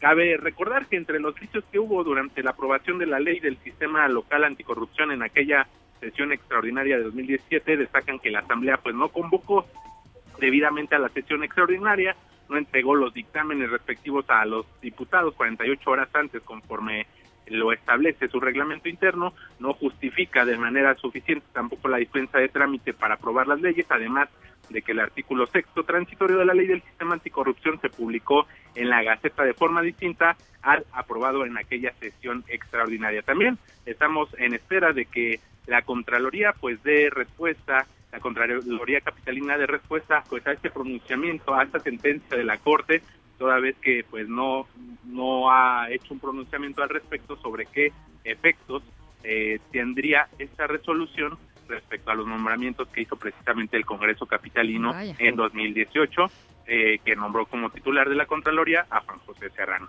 Ana Francisca, es la información que les tengo. Gracias, Adrián. Buenas tardes. Buenas tardes. John Roberts, presidente de la Suprema Corte de Justicia de los Estados Unidos, tomó posesión hoy para presidir el juicio político en contra del presidente Donald Trump. Es el juicio que se está llevando a cabo en el Senado de ese país. Después tomó juramento a los senadores que van a fungir como jurado en este proceso. El jefe de la mayoría republicana, Mitch McConnell, informó que hasta el próximo martes 14 de enero van a retomar este juicio. Y a través de redes sociales, el periodista Héctor de Mauleón denunció, y lo había hecho ya en varias ocasiones, pues amenazas en su contra. Eh, la diferencia con la amenaza que recibió en esta ocasión es que es una amenaza que llegó hasta la puerta de su casa. Nunca había sucedido algo así. Dijo que en cinco años ha recibido amenazas por su labor. Ya les decía, es la primera vez que llega hasta su domicilio y por supuesto desde aquí eh, pues toda nuestra solidaridad con, con Héctor y eh, pues la exigencia de una investigación en torno a esto y la protección de toda la gente eh, que ejerce el derecho a la libertad de expresión, que ejerce el periodismo en nuestro país. Son las seis con veinte. Vamos a la pausa, volvemos. En directo con Ana Francisca Vega por MBS Noticias. En un momento regresamos. Continúas escuchando en directo con Ana Francisca Vega por MBS Noticias. Cinco organizaciones de la sociedad civil que se, pues, que se concentran en estos temas y el Instituto de Investigaciones Jurídicas de la UNAM eh, presentaron un estudio en torno a la evaluación de la desde el primer año de gestión de Alejandro Gertz Manero al frente de la Fiscalía General de la República, digamos una, una evaluación, un análisis de cómo es que ha funcionado la Fiscalía, eh, sobre todo pues eh, en un comparativo a cómo funcionaba la Procuraduría eh, General de la República, la vieja PGR, y lo que encontraron, la verdad, es muy preocupante. No hay indicios de acuerdo con, con estas organizaciones de que haya habido pues el cambio profundo que se pensó, que se proyectó y que se prometió eh, de, la, de la Fiscalía. Sí hay una buena parte de continuidad y hay inercias eh, negativas. Incluso encuentran las organizaciones que hay mayor aislamiento de la Fiscalía eh, en torno a pues, sus actividades y, y la coordinación que necesariamente tiene que haber con otras dependencias y con otras autoridades para reducir, en el, en el fondo el punto es reducir los índices de impunidad en el país, construir mejores casos y, tener pues una fiscalía que sirva, una fiscalía eficiente. Bueno, pues eh, para platicar sobre sobre este tema está en la línea telefónica, yo le agradezco mucho, Pedro Salazar Ugarte, director del Instituto de Investigaciones Jurídicas de la UNAM. Pedro, ¿cómo estás? Buenas tardes. Muy bien, muy buenas tardes. Muchas gracias por la invitación a tu programa. Pues eh, parece ser que todo lo que se había pensado, lo que se había diseñado, lo que pasó, eh, pasamos, ¿no? Eh, organizaciones, sociedad civil, etcétera, para, para diseñar a la fiscalía, pues hasta el día de hoy no ha sido, no, no, no ha sido satisfactorio. A ver, lo que sucede es que se aprueba una reforma legal muy ambiciosa en sintonía con las bases constitucionales que venían desde hace más de una década desde 2008 establecidas en la Constitución y que implicaban, supondrían, de, en fin, eh, iban orientadas hacia una transición institucional muy muy importante. Eh, la manera en la que funcionaba la, la PGR, la Procuraduría General de la República, las lógicas de los mecanismos de investigación, la forma en la que se generaban las llamadas averiguaciones previas y demás, debían de ser modificadas de una manera muy relevante y se trazó una ruta después de un proceso, como bien sabes, muy complicado, en el que participaron muchos actores, pero que quedó plasmada finalmente en una legislación hace menos de dos años y que lo que visualizaba era una transición institucional y una transición procedimental muy importante. Lo que sucede es que eso no ha pasado. La verdad es que la Procuraduría eh, entonces, la Fiscalía ahora, a nivel federal, pero igual hacen muchas entidades federativas, no hicieron el esfuerzo de capacitación, de formación, de actualización del personal, digamos, eh, que debe realizar una forma distinta de investigar, una forma distinta de procurar justicia en el país. Y entonces, bueno, al cabo de una década, en efecto, existe mucha frustración, existe mucho desconcierto, existe creo que una valoración errada de que el problema estuvo en el diseño legal y en la orientación de la reforma, para resumirlo, de 2008, cuando en realidad no es así. Lo que ha sucedido es que no se han realizado de manera seria, de manera estratégica, las acciones necesarias para hacer real y para que esa reforma generara los efectos para los que fue pensada. Eh, ¿Cuáles dirías tú que son, digamos, las ah, eh, las áreas en donde en donde tendría que ponerse hoy el foco eh, para revertir esta esta tendencia? Por ejemplo, en nombramientos que hagan sentido, en transparencia, en coordinación con otras áreas, en fin. Bueno, en primerísimo lugar, en evitar las regresiones, porque la tentación de la regresión está presente no solo desde ahora, ¿eh? Al cierre del, del, sexenio federal y de los gobiernos estatales eh, eh, anteriores, ya la regresión estaba, digamos, en la boca de todos los políticos. Recordemos a quien fue un gran promotor de la reforma de 2008 en su momento, el ex jefe de gobierno de la Ciudad de México, Mancera, que eh, ya en el gobierno de la Ciudad de México y sobre todo al final de su malogrado gobierno, empezó a criticar a la reforma, aduciendo que los problemas de inseguridad provenían de la misma, cuando en realidad fue su incapacidad de formación del capital humano lo que provocó el problema. Es decir, lo primero que yo diría es no regresar, es darnos cuenta de que tenemos, sí, omisiones muy relevantes que deben ser subsanadas, es decir, tenemos que tomarnos en serio lo que no hemos hecho, que es, entre otras cosas, la capacitación, en particular de las policías de investigación, de los ministerios públicos, de los defensores y defensoras de oficio, es decir, del personal necesario para hacer realidad un modelo de procuración de justicia distinto al que era propio de un régimen autoritario, que era, pues sí, totalmente policíaco, arbitrario e impositivo. Bueno, la idea era abandonar ese modelo por uno moderno, orientado hacia los derechos humanos, con una lógica preventiva, abierto, disuasorio, que además encontrara salidas alternativas a la prisión para desahogar pues conflictos delictivos que no necesariamente ameritaban pena de cárcel, en fin. Y eso, que es una gran buena idea, que está en sintonía con los modelos más exitosos, no solo desde el punto de vista de la Procuración de Justicia, desde el punto de vista de la seguridad general en muchos países se ha ido abandonando y bueno, la discusión de estos días, sobre todo desde el día de ayer, es la mejor prueba, ¿no? De, un viraje, un volantazo en la desesperación, pues hacia 20 años atrás, que creo que, que no es buena idea. ¿Hay algún estado que lo esté haciendo bien? O sea, eh, eh, eh, entiendo que evidentemente los índices de impunidad son este, parejos y son enormes y son inaceptables en todos los lugares. Entiendo la tentación de los políticos de decir, pues, este, vamos a hacer arreglos de corto plazo porque el de largo plazo, que es capacitar, que es entrenar, que es cambiar este, cultura institucional, pues no reditúa políticamente. Entonces, no, este, empiezan con estos, con estas tentaciones digamos, de, volver al pasado, pero ¿hay, hay algún Estado o alguna fiscalía que esté de alguna manera haciendo las cosas bien? Bueno, a ver, algunas organizaciones muy serias de la sociedad civil en vinculación con instituciones académicas, no menciono ninguna para no descalificar a otras, digamos, han hecho evaluaciones muy pormenorizadas a lo largo de estos años y han encontrado resultados que además el problema es que resultan un poco paradójicos. Por ejemplo, una de las entidades federativas que ha hecho mejor las cosas hasta ahora es eh, Querétaro, ¿no? Este, digamos, esa, esa parte del país.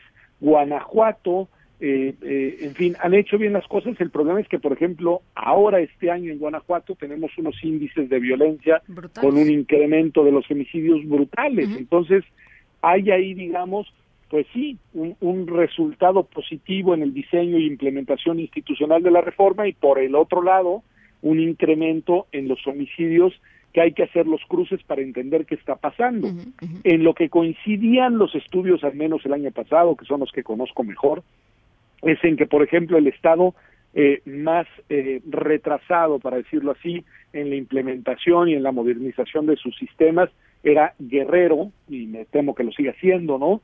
Es decir, sí, eh, en el país este tipo de reformas se van haciendo un poco a manchas de leopardo, como dicen los expertos, en algunos lugares muy bien, en otros muy mal, pero también la gran pregunta es cómo se está haciendo a nivel nacional, porque eh, si bien en materia penal es muy importante mirar la dimensión de lo local, porque es ahí en donde está la tipificación del mayor caso de los delitos, pues también es cierto que lo que se va haciendo a nivel nacional va marcando un poco la pauta.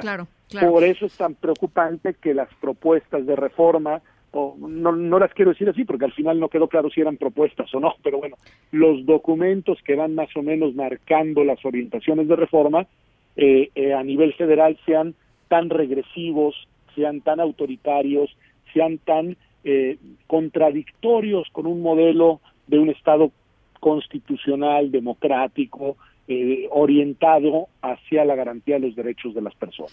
Tenemos 15 días, Pedro, ¿no? Desde a partir de ayer y, hasta el primero de, febrero para, pues, pues para conocer si efectivamente estas reformas que presentaron ayer y que fueron este, desconcertantes, ¿no? Por decirlo menos, van a ser modificadas y, y quisiera un poco tu impresión de yo sé que es, difícil hacer hipótesis en torno a cosas que no, pues no sé, que sucedieron en un cuarto oscuro en la madrugada, literalmente, ¿no? Este, em, pero ¿cuáles pudieron haber sido las, las, las motivaciones para presentar algo así? Quizá este, ver cómo, cómo se ponían las resistencias y los ánimos públicos, no lo sé. Mira, yo tampoco, la verdad es que a mí la especulación no es un terreno en el que me guste moverme mucho pero ya hemos visto a la luz de la experiencia aquí y en otros lugares, ¿eh? no, no, no es un, un mal exclusivamente mexicano, que en algunas ocasiones los actores políticos responsables de tomar las decisiones, pues colocan eh, posiciones muy extremas para generar una reacción de rechazo de la opinión pública que luego abre la puerta para colocar alternativas de nuevo extremas, pero no tanto como las primeras, que al resto de la gente le parecen más transitables en comparación con lo que se puso sobre la mesa. Espero que no sea el caso. Yo sí creo, y así lo expresaremos desde el Instituto de Investigaciones Jurídicas en, en, en un documento institucional, porque hay que recordar que las y los investigadores, pues a veces dicen sus opiniones, pero son personales, con toda libertad como debe ser en la academia, y que no necesariamente representan la voz institucional, pero bueno, eh, espero que el instituto como tal, probablemente con la Academia Mexicana de Ciencias Penales y con otras instituciones, pues haremos un posicionamiento en el que diremos eh, cuáles son los irreductibles, es decir, cuáles son las cosas en las cuales no se puede regresar, a las cuales hemos logrado, digamos, avanzar y que deben seguir siendo eh, los puntos fundamentales de la construcción institucional en un tema tan delicado, y déjame sí decirlo, como es aquel en el cual el Estado se arroja la potestad de privarte de tu libertad. no, perdamos de vista que eso es lo que está en juego. La autoridad estatal, la autoridad del poder público eh, ejerce eh, un, un, acto que es brutalmente lesivo para la vida de, de algunos, algunas de nosotros, que es sustraernos de nuestra vida privada, y eh, enclaustrarnos, encerrarnos en una prisión, en una cárcel. Eso es lo que está en juego. Lo que está en juego es algo tan sentido, tan importante, tan fundamental como nuestra libertad personal y por lo mismo creo que sí debemos cívicamente, más allá de la academia, más allá del periodismo, más allá, digamos, de los sectores organizados, mirar estas reformas con sentida preocupación porque no se trata de una cuestión menor. ¿Cuándo van a eh, sacar esta, esta comunicación, Pedro?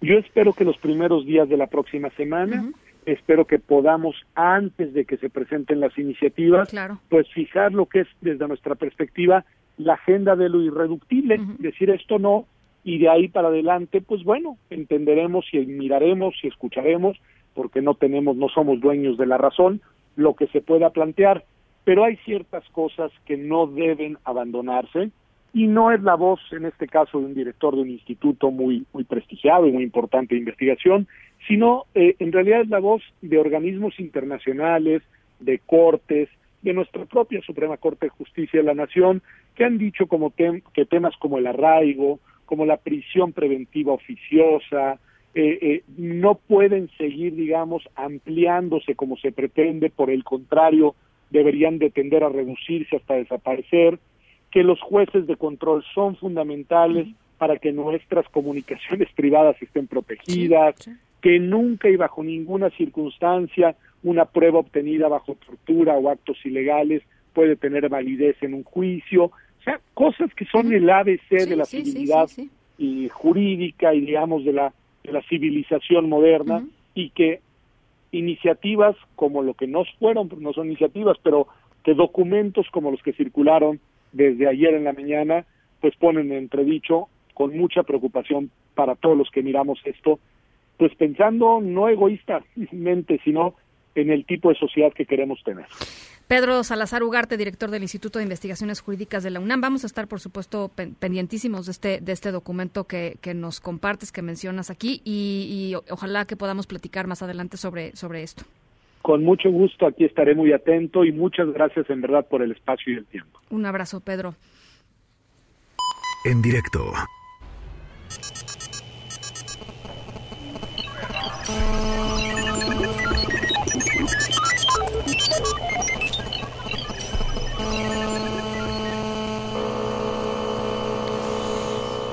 Bueno, ya les conté que este individuo de nombre Luis Span, argentino, encontró varios cheques con un valor total de unos 700 mil pesos.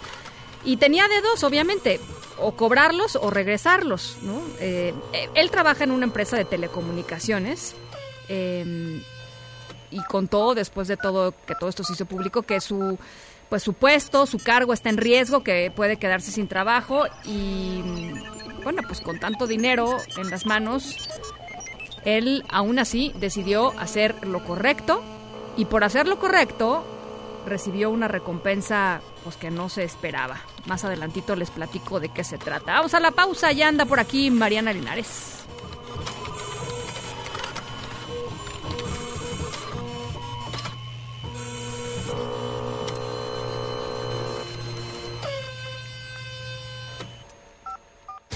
En directo con Ana Francisca Vega por MBS Noticias. En un momento regresamos.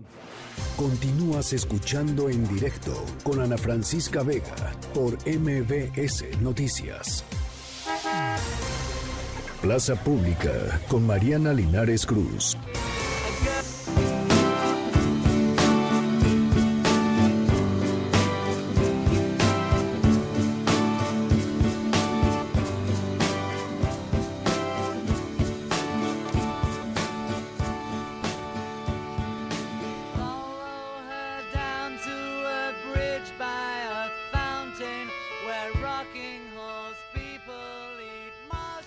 Mariana Linares Cruz.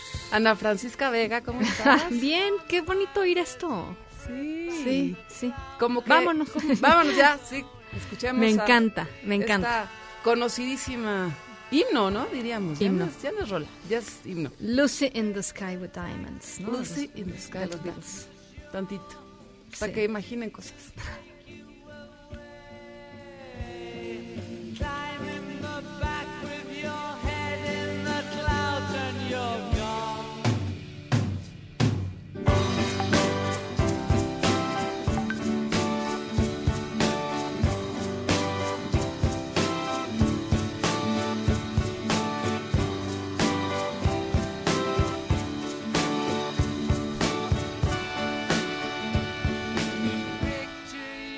¿A ti te gusta dibujar?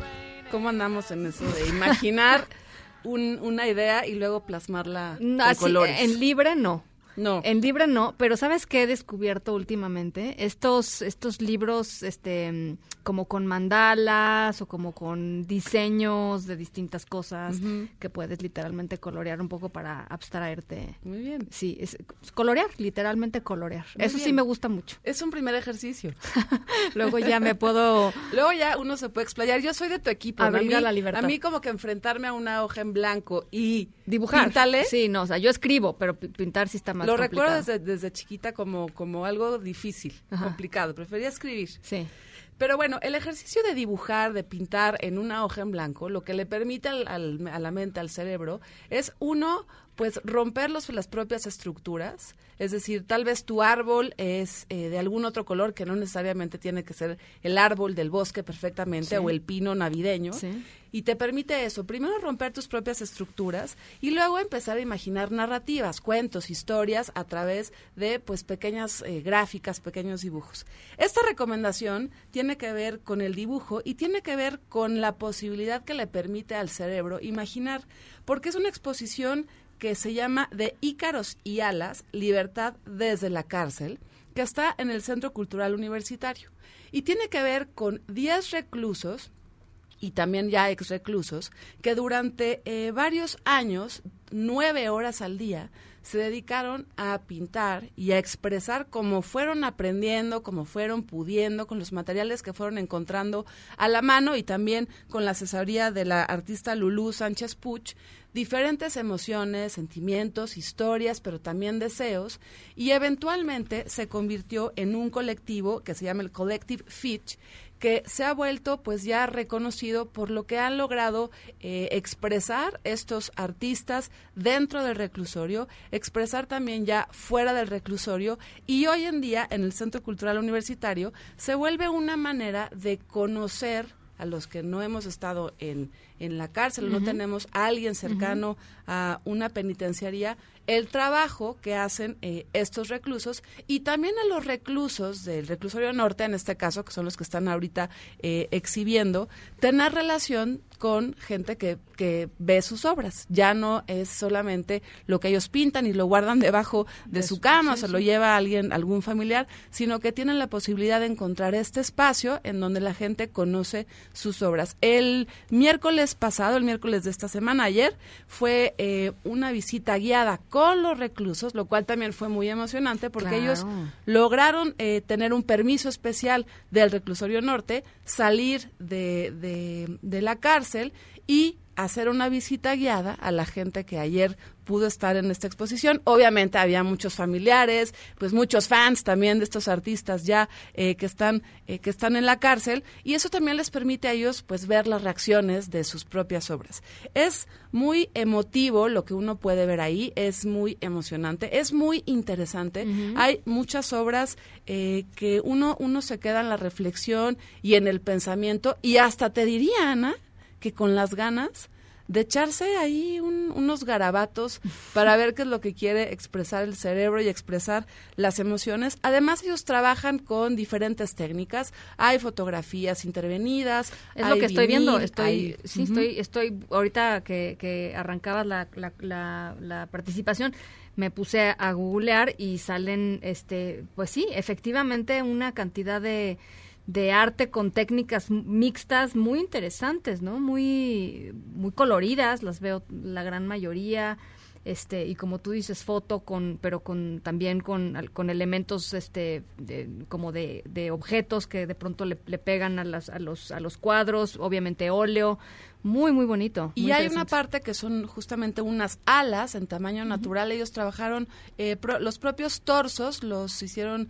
bueno, en tamaño real, los los, los hacen ah, en una especie de papel maché y ponen unas alas sobre esos torsos, obviamente significando pues la Libertad. posibilidad de volar y de libertad en tamaño real, también para que uno pues se vaya dando cuenta lo que implicaría una obra mayúscula que es salir de la cárcel. Eh, los reclusos además tuvieron oportunidad de platicar lo que para ellos ha sido estar nueve horas al día dedicados a conocer los artistas, conocer las técnicas, conocer los diferentes materiales y luego poder hacer eh, obras de arte. El Centro Cultural eh, Universitario Tlatelolco abre con esta exposición un nuevo espacio de mediación que justo lo que quiere hacer es llevar obras, eh, contenidos que tengan que ver con la discriminación, con eh, eh, poblaciones vulnerables y cómo podemos empezar a entender que pues eh, todos somos diferentes y todos tenemos eh, pues situaciones distintas para expresarnos también. Y que tu circunstancia de vida no en este caso pues la, la, la pues estar en, en, una cárcel pues no te define no como como ser humano creo que eso también es bien importante. Y el y el centro cultural Tlatelolco es un muy buen espacio. Uh -huh. es ya una visita es una recomendación es una en sí visita, misma. es una exactamente es una visita. O sea es creo que es es muy interesante eh, como lugar por supuesto pero además pues lo han lo han hecho muy bien no después de la donación esta de de Cancillería a, a la UNAM, ¿no? Es un, es un buen recorrido, tiene además un huerto urbano, que es el huerto urbano más grande de la Ciudad de México, en donde uno, si tiene la suerte, pues puede llegar a echarse ahí un, una cultivadita, sí. una cosechada también de algo. Así que asómense a esta exposición de Ícaros y Alas, Libertad desde la cárcel, que el, el que el Centro Cultural Universitario Tlatelolco dedica hasta el 2 de febrero por el Collective Future, que son artistas reclusos y ex reclusos. Buenísimo, muchísimas gracias, eh, Mariana. Está padrísimo, eh, de verdad. Estoy viendo las fotografías en, en, internet. Está bien, bien interesante. Quiero, quiero irlo a ver. Gracias. Y échense una dibujadita, a ver qué les sale. Eso sí, ya no sé. pero lo intentaremos. Lo intentaremos. Gracias, Gra Ana. Gracias, Linares. Vamos a la pausa, ¿no? Las seis con cuarenta y siete. Regresamos. En un momento continuamos en directo con Ana Francisca Vega. Continúas escuchando en directo con Ana Francisca Vega por MBS Noticias.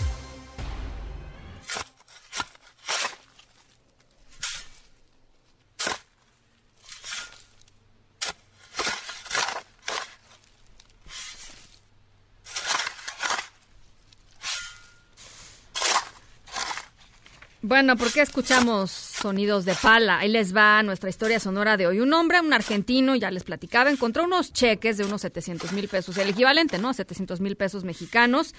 Eh, cuando iba a hacer un trabajo, llegó a su casa, vio que el montón de papeles que había recogido en la calle, pues eran cheques. Eh, pero en lugar de cobrarlos, eh, Luis decidió contactar a la empresa, pues a la empresa de la cual pertene a la cual pertenecían estos cheques para devolverlos. Eh, eh, era una fábrica de herramientas que se los había dado y a una persona y esa persona los había perdido. Bueno, pues eh, al devolver los cheques, esta compañía de herramientas decidió recompensarlo con una pala. una pala. Eh, dice, les llevé los cheques y de buena fe y no esperaba nada. Ellos estaban sorprendidos y me dijeron que si quería yo algunas herramientas. les, les dijo que no. Este, pero una de las chicas pidió que le trajeran algo y aparecieron con una pala. Eh, al, salió, qué cosa más bizarra, ¿no? Salió de, salió de la, eh, de la ferretería pues sin 700 mil pesos, que no eran suyos, digo, cabe decir que pues muy honesto el señor, los devolvió, pero pues con una pala, Luis no tiene ni jardín, o sea, llegó a su departamento con la pala, este, pero bueno, admitió que su, su verdadero, muy contento, muy satisfecho por haber sido una persona honesta, eh, su, su, su premio fue pues, pues eso, ¿no? Este, además no se quedó sin trabajo porque su trabajo andaba medio en riesgo, pero como vieron que era tan honesto, pues en la compañía en la que pues la, tenía el riesgo de irse decidieron dejarlo, pues por pues por honesto, ¿no? Por honesto. Y ahora tiene una pala, o sea, todo bien. Luis, todo bien. Bueno, pues eh, esa es nuestra historia sonora de hoy y nosotros nos vamos a nombre de todos los que hacen posible este espacio. Muchísimas gracias por acompañarnos esta tarde de jueves. Yo soy Ana Francisca Vega y se quedan como siempre con Gaby Vargas y después ya saben, charros contra gangsters. Pasen buena noche y nos escuchamos mañana. MBS Radio presentó en directo, en directo con Ana Francisca Vega por MBS Noticias. Este podcast lo escuchas en exclusiva por Himalaya. Si aún no lo haces, descarga la app para que no te pierdas ningún capítulo. Himalaya.com